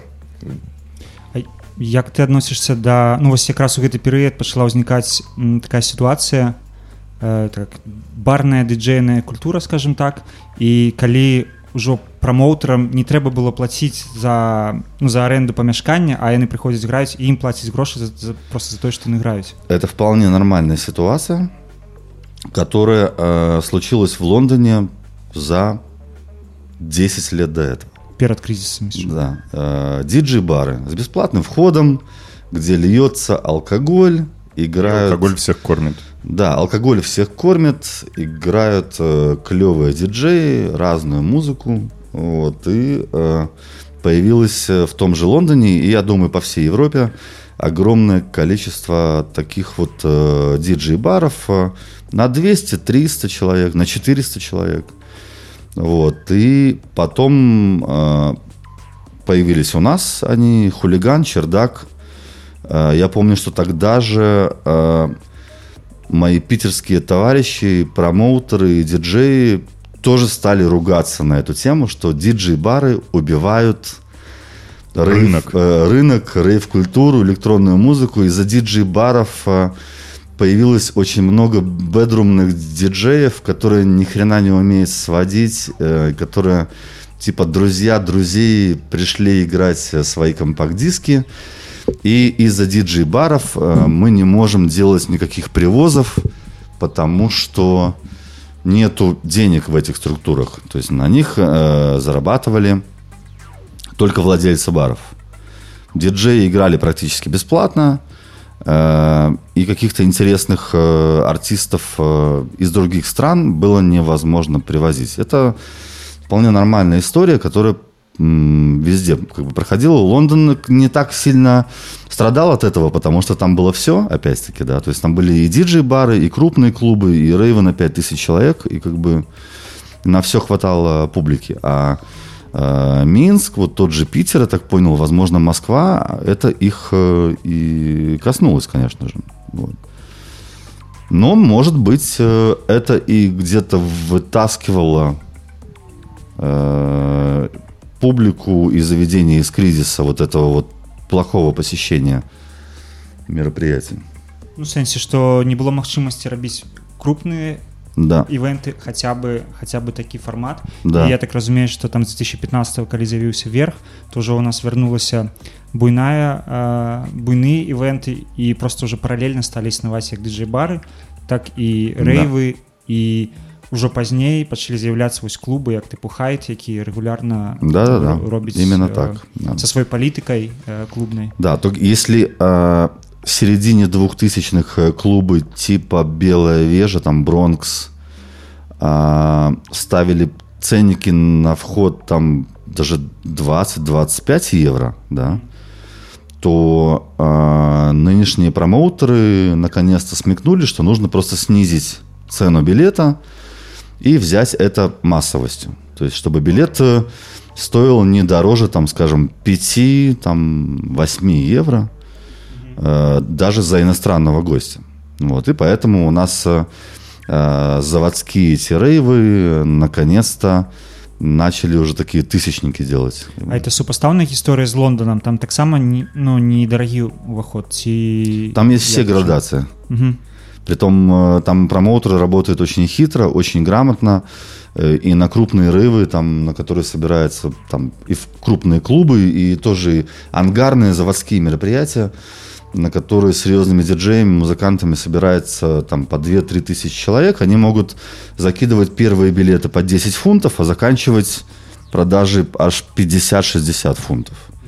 И часто, конечно, ну, мы смотрели на наши бюджеты и просто понимали, куда мы хотим пойти. Из э, вот в эту субботу, например, проходит там 300 вечеринок, да, Пора, пора, Допустим, допустим, музыки. да. Да, ну открываешь Resident Advisor и как бы город Лондон, там самый такой и Берлин. Э, ну, И Берлин просто меньше сортируешь, продает. да, там, Да, по- это по как бы смотришь по бюджету, по э, артистам, самых фильтры, дешевых до самых, да. по, по артистам, которые выступают там, да, по именам. Alphabetical, Ну. price-wise. И смотришь, можешь ты себе позволить пойти, вот ты не успел купить дешевле билеты, потратишь ты 50 фунтов на этот рейв, или все-таки пойдешь за 20, или пойдешь Или вообще за, в де- диджей-бар за пойдешь. 10, или вообще в диджей-бар пойдешь. Или да, вообще дома останешься, бесплатно. посмотришь. И оно все имеет место быть. То есть за это я всегда и любил эм, разнообразие, ну, не только лондонское, но и европейское. То есть я очень много в Европе ходил на э, всякие бесплатные концерты, джазовые, сессионы какие-то там, э, молодых музыкантов. Там, 5 евро вход. Послушал, интересно играет, пойдем. Ну, То есть такой, чем, чем сидеть, просто пиво пить где-то э, в баре или в пабе э, и смотреть по телеку клипы, лучше это делать с интересной музыкой. И поэтому, если у тебя даже какая-то есть компания, то ты компанию с собой тащишь э, на такие мероприятия. Я думаю, что еще вопрос э, входа у нас до сих пор не воспринимается как э, гонорар артиста. То есть, не знаю, почему-то мне кажется, что то, что ты платишь на входе, воспринимается как что-то, что у тебя забирают непонятно за какие услуги, хотя на самом деле, эм, ну, большая часть входа — это гонорары и организация, как правило. Ну, э, это старая давняя проблема, да, особенно сейчас, в кризисные времена, к сожалению, да, ам, у нас зарабатывают промоутеры. То есть э, труд диджея, э, к сожалению, обесценился в последнее время именно у нас. И э, несмотря на то, что люди танцуют и отдыхают под э, различную клевую музыку э, диджакеев, которые стараются, там что-то выбирают, э, покупают, вкладывают свои финансы, приезжают на вечеринки там, не знаю, на такси, э, в этих заведениях оставляют деньги за свой алкоголь. А ты видел этот мем про из какой-то игры, где типа такой чувак, нагруженный сумками, э, с- просто слева-справа на спине и с такой горой, и написано типа DJ, Vi- Vinyl DJ is coming back from 50 dollar gig. Не видел? Да, э, таких мимов очень много, на самом деле. То есть, э, может быть, это одна из причин, почему я последние где-то лет пять перестал ездить на гастроли со своим винилом. А, ну, ф- да, такая тенденция, что даже при наличии спонсоров у нас э, главный заработок идет э, промоутерам, охране, э, если берется в аренду техническая часть, звуковики, световики. То есть техническое и административное обслуживание, М, а да. не А диджею, коли уже заработаем, мы поделимся с тобой, коли не, ну, сори. Ну, или как бы, ну, здесь какая-то такая, в Минске пошла такса. Да, то есть внушили всем, что нужно играть вот за столько-то, вот эти вот 5 копеек, и, и, и все. И как бы все боятся просить больше, я так понимаю. Несмотря на то, что нужно как-то, может быть, семью кому-то кормить. и- Ну, это все нас приводит к э, созданию первого профсоюза диджеев в Профсоюза. Беларуси, конечно же. Об этом поговорим за кадром. Кому, как не радиоплату, создать этот В профсоюз? процесі. Е, Подаємо реєстрацію. Давайте слухаємо наступний трек. Е, У нас буде Конрад Блек і Госман. Нет, и... да, правильно, да? Ну, можно просто Конрад Блэк э, назвать. Да. э, Медуза Смайл. музыканта. Это Что за уже трек? больше в сторону минимал темы, когда вся эта ломаная музыка и надоела, и как-то не хотелось уже шуметь сильно на танцполе. И эм, она уже начала отходить действительно и на мировом, европейском рынке. Очень вовремя появился э, минимал, минимал техно, минимал хаус, э, даже микрохаус где-то. И это все очень было интеллигентно, красиво. Там тоже очень много разных э, подстилей, стилистик. И вот как раз э, где-то вот 2006 год пошла вот эта вот э, интересная волна э, минимала, который в дальнейшем перешел уже и в техно-хаус, новую музыку. Поехали.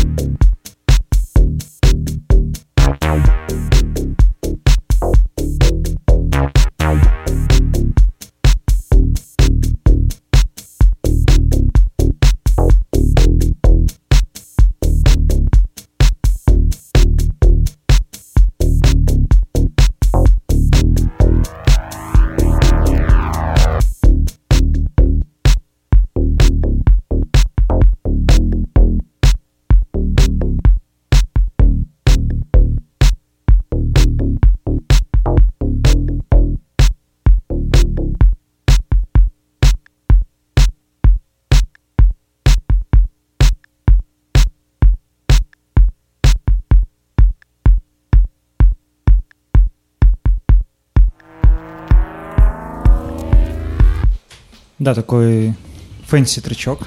А, Fancy. Да, ну класна. То бок яго у дыджэй-баре, мне падаецца класна бы гучала. Да, вообще такого плана музыка. Я, правда, хотел другую версию поставить, но вот это тоже хорошо. Такой музыки тоже очень много, большая коллекция. И э, вообще вся вот эта вот и minimal и deep tech э, движуха да, я до сих пор очень люблю, несмотря на то, что сейчас просят играть э, техно потяжелее в клубах.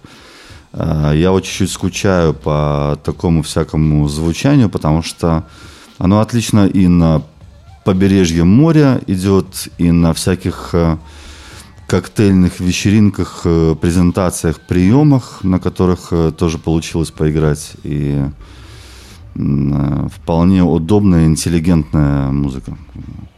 Этим вот минимал движения это все и понравилось, и запомнилось. запомнилось. Но потом, э, конечно, какой-то минимал сейчас остался. Э, все равно там даже какие-то пластинки покупают до сих пор, но... Ро минимал. э, что? Ро минимал.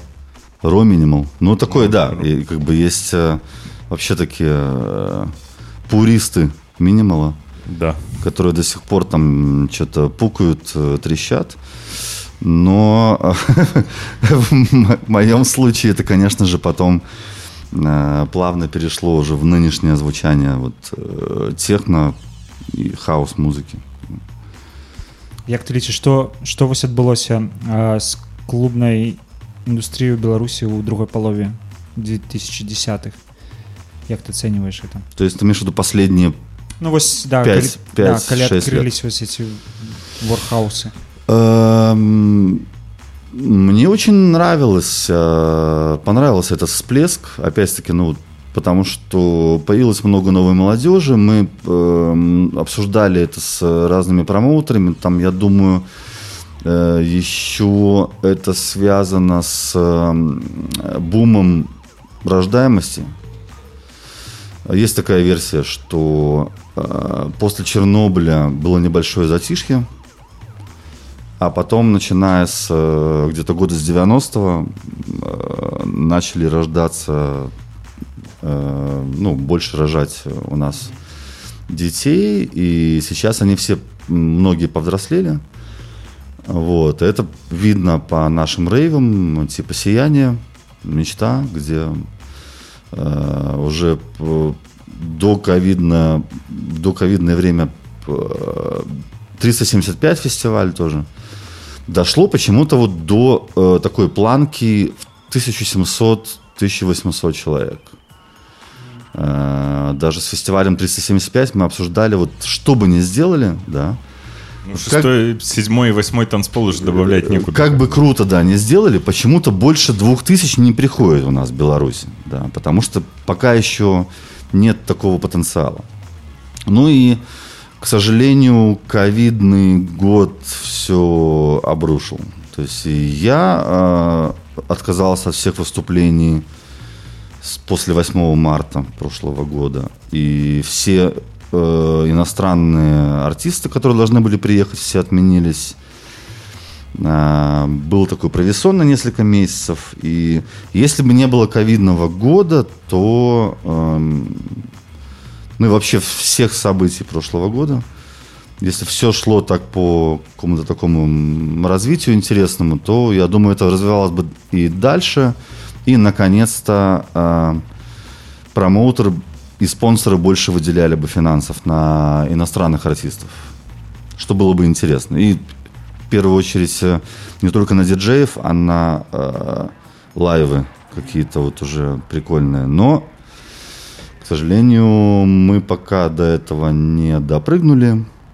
Последний год все испортил, и я думаю, что сейчас будет тяжело как-то выкарабкиваться обратно на такие э, на такие размеры, тем более АКИ-16 уже нету площадки, э, верха, да, МАФ Сама? тоже, тоже нету. То есть сейчас буквально появился и Motion Factory, это хорошо. То есть сейчас есть э, три площадки, где можно что-то делать, играть, и вот будем наблюдать, как они будут развиваться дальше. маеш на увазе хайт модуль і да, Factory? модуль и ему... Emotion Factory. Э, Хочется фестивалей, конечно, летних. Как вот Помпея с улицы Ежи. Мы пришли, ну и вообще вся улица Ежи. Такое свежее дыхание. э, Спустя полторы годы, да? Да, без- без спустя ничего. полтора года ожидания, как на отличной погоде, э, неплохая организация вроде бы, и такое было свежее дыхание для всех. То есть я надеюсь, что может быть э, каких-то пару интересных фестивалей, кроме Брасловского, случится этим летом.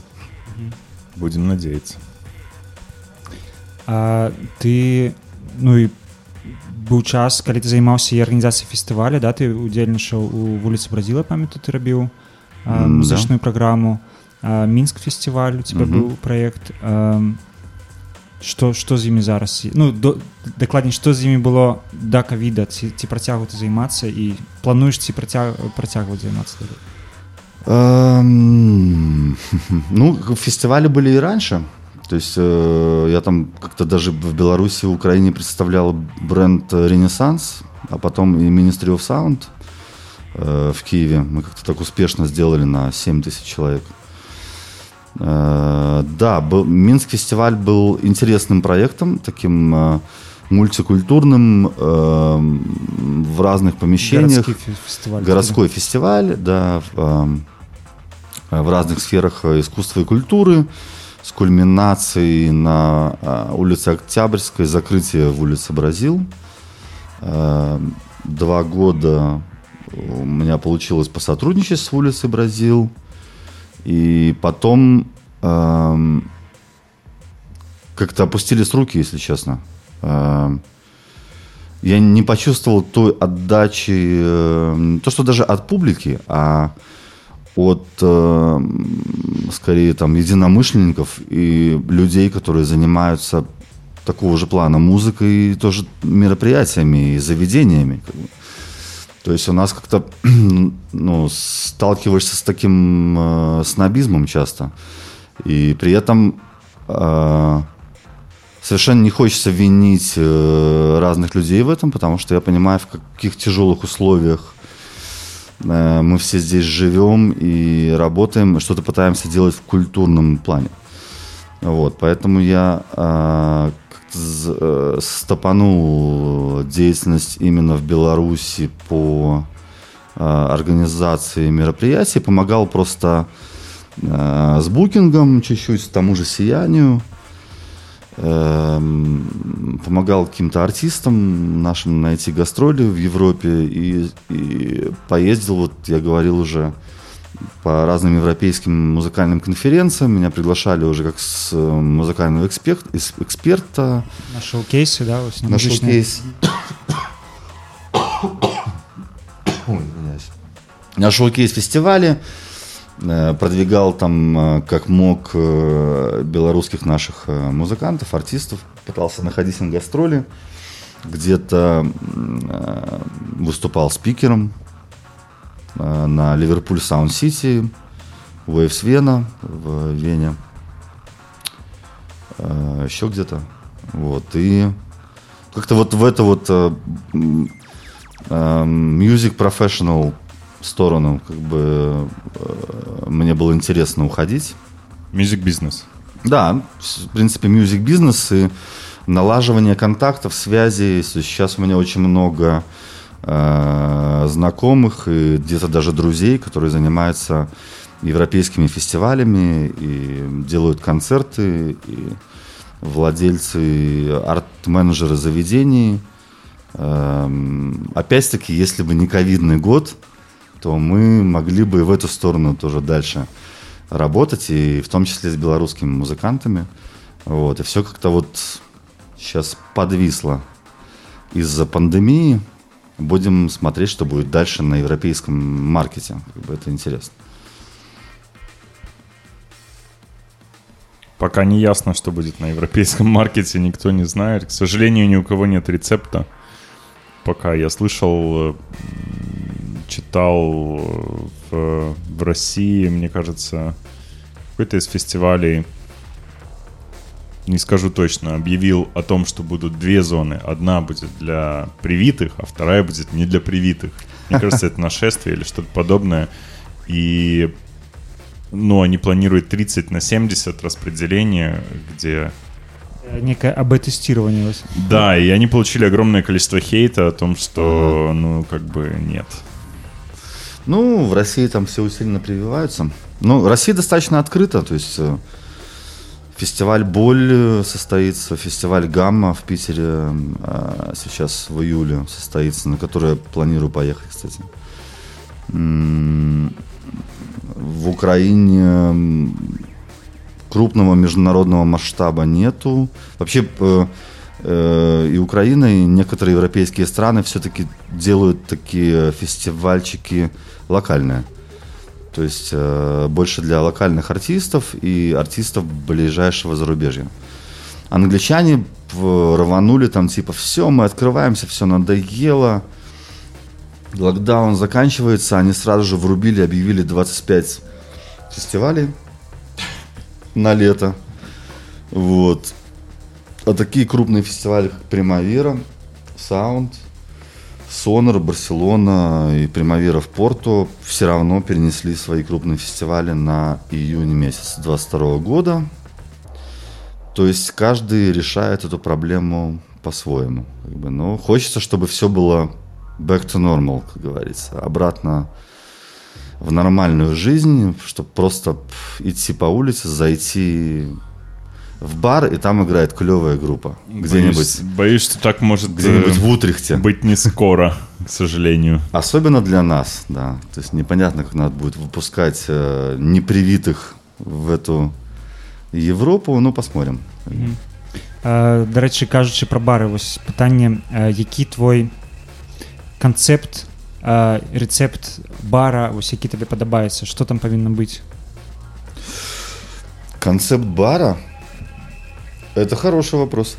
Концепт как концепт кар, Які- только які, концепт бар. Грубо кажучи, інгредієнти е, ба- барні повинні там бути для тебе важні.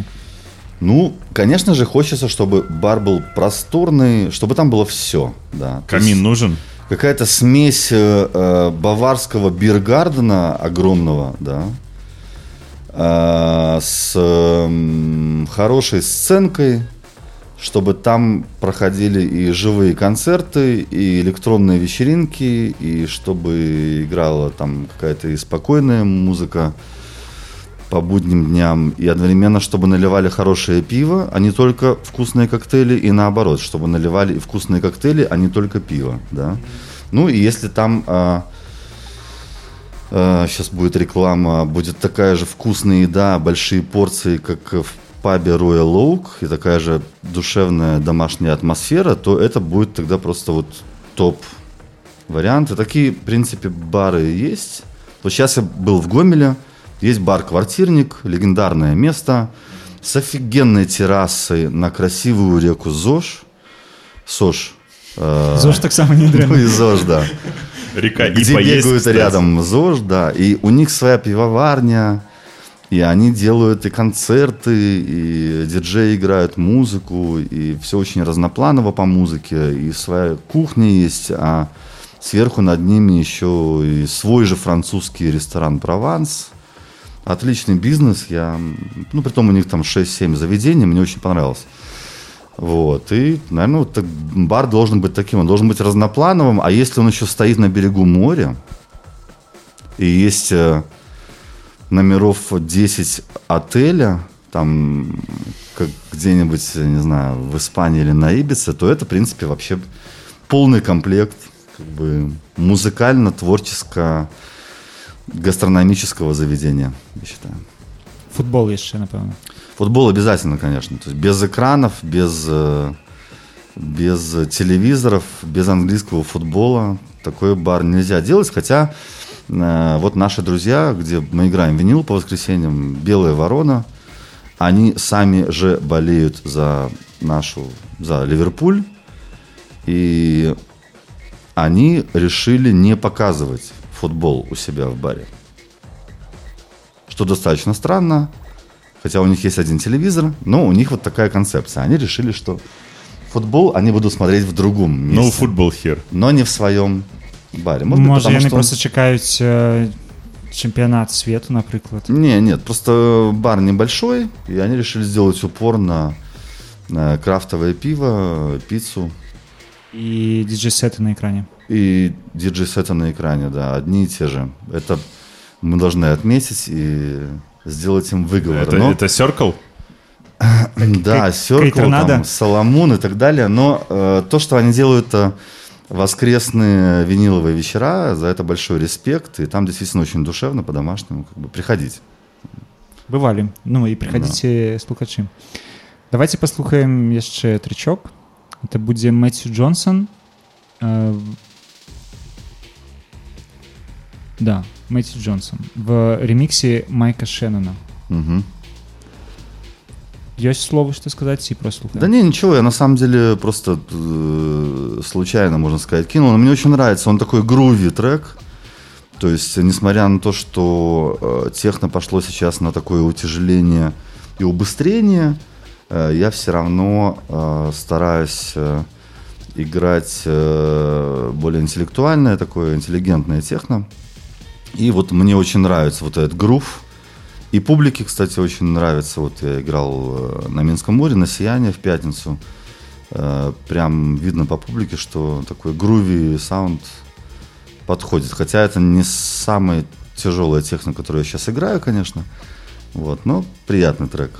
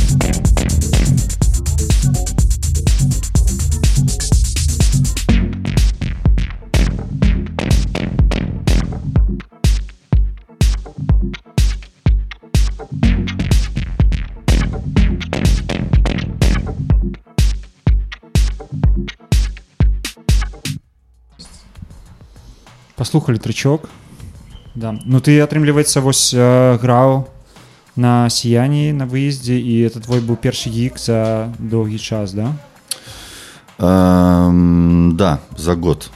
То есть я э, отказался играть в помещениях после 8 марта прошлого года и потихонечку стал как-то распечатываться вот э, благодаря бару «Белая ворона» в Минске. Э, воскресные, спокойные, там дистанционно как-то все, все сидели, как бы больше в формате listening bar, то есть э, бар для прослушивания музыки. Ну, И таких вот было три мероприятия на какие-то праздники, там типа День Святого Валентина. Э, А вот так вот, чтобы уже танцпольное мероприятие, да, я год не играл. И, в принципе, получилось все клево. Два танцпола. Все нормально, успешно. Люди приходили э, благодарить и поздравлять с 30-летним юбилеем.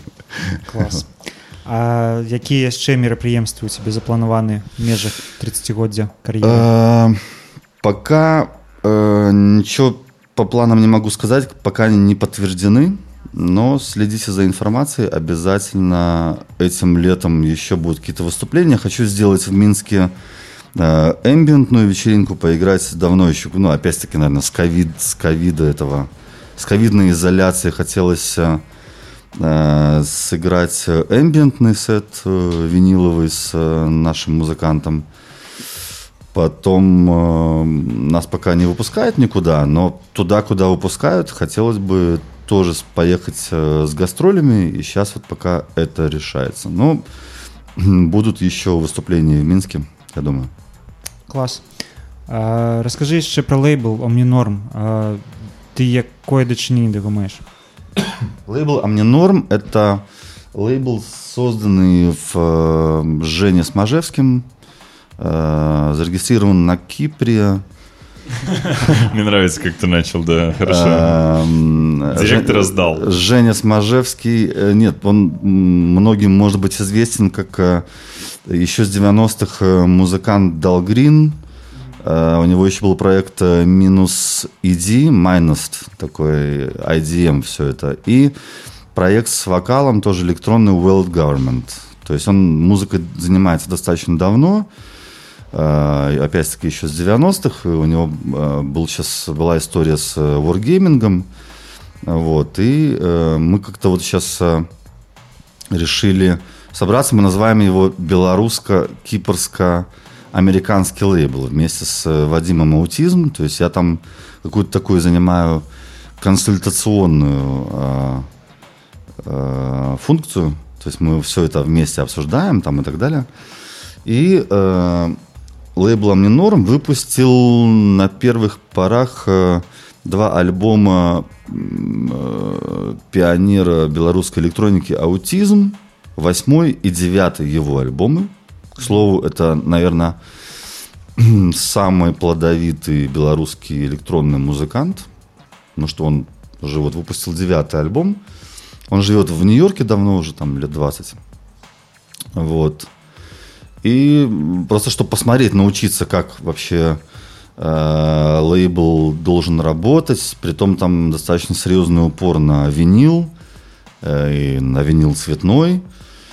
Вот. э, Кстати, эти два альбома сейчас в очень маленьком ко- количестве снова приехали, и можно их найти в наших виниловых магазинах. Accidental Point и Select Shop. да. Открылся, пластик открыл э, буквально вот э, недавно новый. И сразу же все повесили ярлык, э, что это белорусский лейбл.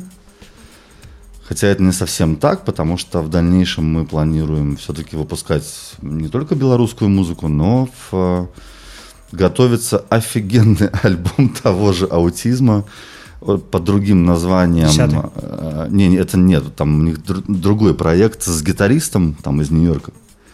Вообще офигенная лаунч э, программа. Э, Мне безумно понравилось. Наверное, я им даже сказал, что это, наверное, лучшая его работа, которая будет. Вот. И м, готовится сборник белорусской электроники. Это уже такой совместно с лейблом Omni Norm и с нашим другом из э, Швеции, Сергей Комби, который давний меломан, и он давно выпускал Йол Compilation. Елка. О, я ведаю такое. У меня есть. Да, и сейчас мы э, планируем реанимировать э, Йол Compilation и спустя вот эти вот годы сделать новый релиз. Такой downtempo, IDM. Да, да, такое downtempo, IDM электроника, а, тоже уже на виниле. А, Притом мы сделали очень сильный research и э, вычислили, что я думал, что у нас сейчас музыкантов э, электронных порядка 20. Оказалось, что действующих, активных э, музыкантов, которые что-то делают в электронной музыке в разных стилях, ну, именно в андеграундной, я имею в виду, что не аранжировщики солодухи там, да, их уже на данный момент э, у нас более 40, 40-45. И это достаточно удивительно. Вот мы хотим сделать очень тщательный отбор и в течение этого года попробовать выпустить э, вот этот вот э, новый сборник белорусской электроники. Он не будет так прям громко называться белорусская электроника. То есть там просто будут представлены белорусские артисты. Вот. Я надеюсь, что получится красивый, интересный сборник. Круто. 40-45 все равно как-то мало, мало, мало. Эти редкие киты на Ну, улице я не дарэчы встретишь. таксама заўважаю што ці звязана гэта з кавідам ці звязана гэта з нейкімі рэвалюцыйнымі працэсамі што ну больш пішуць больш з'яўляецца музыкантаў вось некалькі лейблаў уже з'явілася толькі вось нядаўна што ну тыпу паціху паціху там вось музыканты дарэчы вось толькі мы даведаліся да што молчат дома там аб'явілі вялікі тур э, ну, турне. молчат дома, да. Да, у сэнсе, што ну, Беларусь неяк э, уключается в агульнамировые проц- в агульнасветныя працэсы. Э, Что касается Беларуси, я считаю, что вот этот вот всплеск, э, новая волна белорусской электроники и э, тех же технолейблов, которые сейчас повылазили, техноартистов, это влияние этих заводских рейвов, которые были последние пять лет. Што пачалі для, для гэтых рэйвах пісаць музыку. Э, Люди потусовались, повзрослели, технокультура у нас э, развивается очень клево. Вот, и появилось э, очень много новых имен и белорусских лейблов, которые продвигают э, э, ту же самую белорусскую техномузыку, например. Ну и не только. И электронику, и экспериментальную музыку, IDM и так далее. То есть вот это вот повлияло. Ковид как бы во время, ну, во время ковида, да, Ну, это, может, супало просто по часе, да. может быть совпало, да, но музыки меньше не стало, конечно, из-за ковида, потому что в той же самой Европе, в любых других странах люди сидели дома на изоляциях и что-то творили. То есть это само... Стримили. И стримили, и творили. Это само разумеющийся процесс, поэтому... Ну, в основном стримили. И покупали винил, кстати. Продажи винила за прошлый год, естественно, тоже подросли, потому что люди хотят слушать винил у себя дома. Да, спадзяюся, што нас чакае светлая будучыня а, і ўсё у нас атрымаецца і все атрымаецца і у мне норма я таксама жадаю і каб ты, Дзякуй. ты нарэшце выбраўся ў Лондон э, Дякую. і вярнуўся пасля гэтага каб А не Лондон каб не выбраўся з'ехаў. до нас. Да.